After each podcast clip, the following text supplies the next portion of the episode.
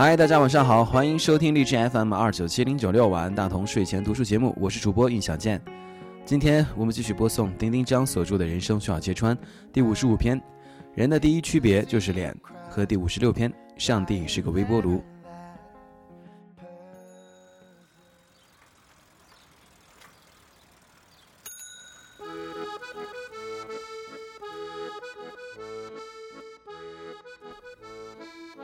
人的第一区别就是脸。我常编造一些不负责任的数据，比如，好看的人可以省百分之二十五的力气。在爱情里也是如此，这是多么的不公平！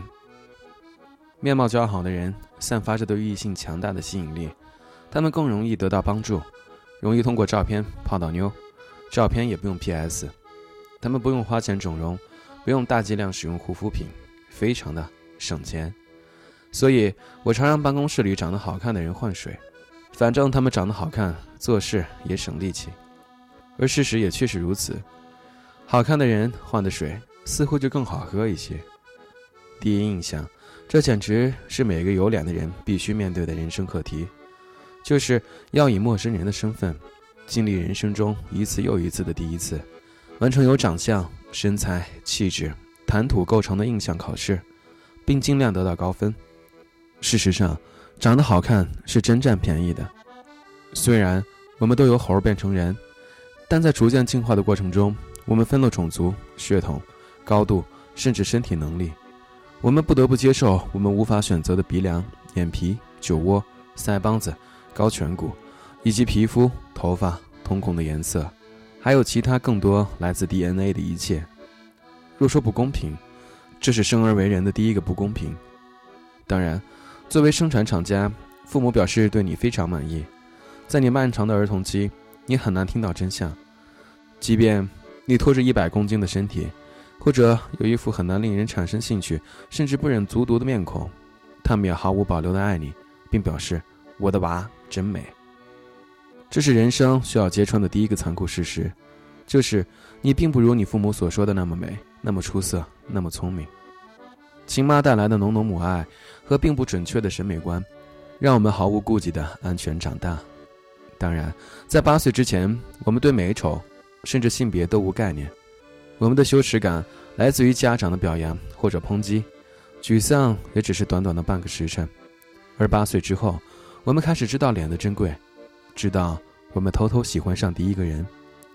我的娃真美的幻想就在此时打破。人生来就有区别，第一区别就是脸。不过，我也相信，同样普通的情况之下，一张完整的脸和另一张完整的脸并没有本质的区别。但它为什么会带给人不同感受？是因为这张脸背后的历史造成的。我们把它叫做教育背景，或者成长经历。同样的脸被现实操控而呈现出不同的意味。这就是谢霆锋和山寨谢霆锋的区别。残酷的是，他并不受控。当你意识到的时候，已经来不及了。再这样写下去，我想我会因为行文过于枯燥而失去一些读者。所以我还是说些真事儿吧。我常常面试别人。金牛座有着敏感、独特且固执的审美观，常信直觉，又容易以貌取人。所以我并不常将自己置身于此种身份。但我实在难以拒绝一个第一印象让我觉得好看的人。我觉得做到好看并不容易。我早过了迷恋黄金比例的年纪，也不再有偶像，海报里的脸并不足以吸引我。所以对不起，实话说，白岩松在我眼中比余文乐更好看一些。好看是综合指数，好看也是美的质量体系认证系统。So。好看的并不是脸，更不是戎装。我们不活在只靠单一表情存在的二维世界中。我也庆幸于此。一个好看的、流动的、有声响的人，大概就是有一张干净的脸，有单纯的、直接、敢于直视对方的眼神，整齐的牙齿，干净的头发，口气清新，微笑让人轻松，服饰简单自然，与自身形象气质不冲突，还有他的说话方式、语调、声音。表达的观点，好看是这些元素叠加出来的综合效果。是的，综合效果。最近我在面试主持人，这是一个靠脸吃饭的工作。这么说并不准确，那不仅靠脸，还靠脑，还靠体力，还靠同理心。所以说起来，那是靠整个人。这个职业简直是好看的最高标准，分外严苛。在他们投了简历之后，他们被通知来到考场里，对面坐着我和几个面试官。他们走进来的那一刻，自然是有外表的分数，而后被分镜头拆成各种细节，比如妆容、搭配的服饰、身材的比例，甚至小腿的弧度。再次是面对并不算刁难的问题，处理突发的状况，被临时指定的资讯内容，临时应对一场被要求模拟的主持等等。所以，我自然不会忽略他们的外表，我会挑剔他们千人一面的大刘海，鼻翼上溢出的油，有点随意梳起的凌乱头发。我也会介意他们未经熨烫的熨巴巴的民族风衬衫，刻意露出并不好看的锁骨的礼服，以及看起来很不和谐的大蝴蝶结。我更会在意他们的谈吐，对待面试官质疑时的反应，描述环境时不注意细节的致命漏洞。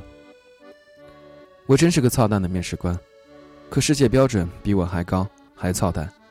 我和他们都没有办法改变。一个好看的人，因为外表整洁，一定是有良好的卫生习惯；因为服饰自然和谐，一定是有正确的审美观；因为表达观点简洁明快，一定是读过适量的书。而直视对方，微笑，适当的倾听，也可以看出他对待事物的积极性、客观的态度，并且心怀善意。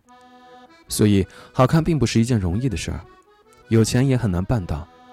那些雷爆了我们在视觉上给我们冲击的人，往往会让我们记住，却很难赢得我们好看的评价。而如果一个人好看，必将减少被拒绝的机会，必将得到更多人的帮助，必将有升迁的机会，甚至会在吃同样套餐时多得到一个卤蛋，并因感恩这些善意的帮助而变得更好看。好看。是我追求的人生境界，即便会有皱纹，但也不大腹便便，不破罐子破摔，保持整洁，保持向上的姿态。好看的人肯定不会坠入难看的世界。让我们做外貌协会吧，深度的。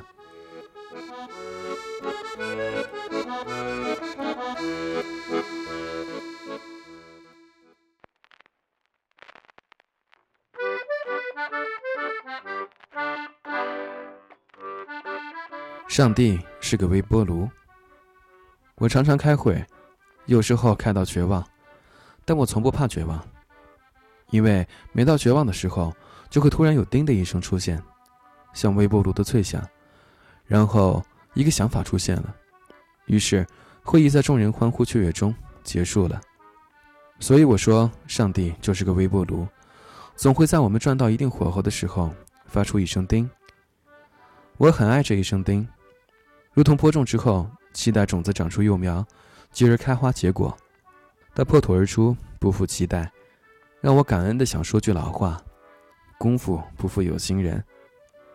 我手下有个处女座小朋友，且叫他爱着急吧。他算有点小聪明，又比较勤奋，在同代中立刻显现了出来。我对他关注就会多一些，也因为这份关注，他常常显露比其他人更多的着急。比如，当我离开一个部门升职的时候，他目光灼灼地看着我，甚至主动跟我约谈他自己的想法。比如，他想要做更大的事情，他的意思我当然明白，他想要升职。他自然不是上帝，但也不是没有能力给他这一声叮，但我没有给他，以至于他后来对此还生出怨念，觉得我之前对他称赞有加，又常鼓励，为什么到了关键的时刻却没有挺他？这当然是多年之后，我们在酒桌上聊起的这个话题，他也参透了当时我不给他这声叮的秘密，那就是他太过着急。我的职业生涯中遇到过无数的着急者，甚至有刚毕业的小朋友冲进我的办公室和我谈薪资，我默默听完了之后，跟他说还不到时候。他振振有词地说：“为什么？我觉得我做的东西很不错了，已经和老编导相差无几。”我说：“那是你的标准，不是我的。”此后，他急吼吼地离职了，开始了着急的颠沛流离的跳槽生涯。如我所见，一个着急的人，连跳几次之后就会失去动力。他终于在某个春节前打包回到老家，开了一家咖啡店。不知道他有没有因为急吼吼的开分店而亏本？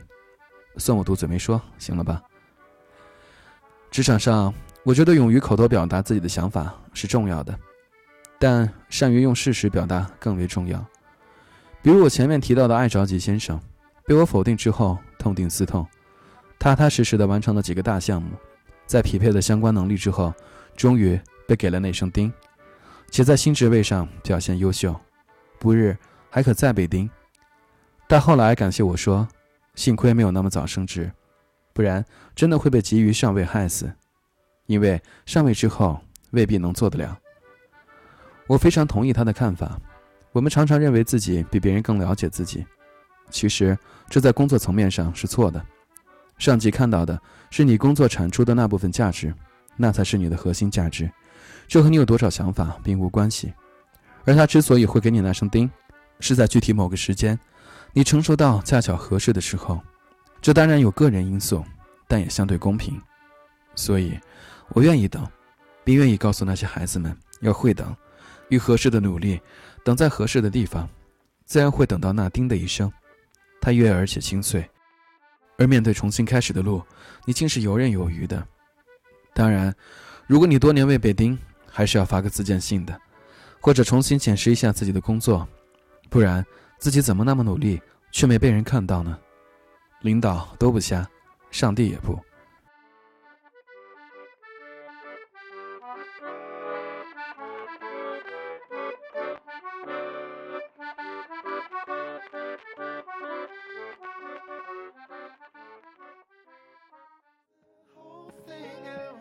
OK，今天的书就读到这里。如果你是第一次收听，并且觉得还不错的话，请搜索我的微信公众账号 DTULife。如果你有什么好的书目想分享给大家的话，请在平台里给小健留言。好，晚安，大同，晚安，亲爱的你。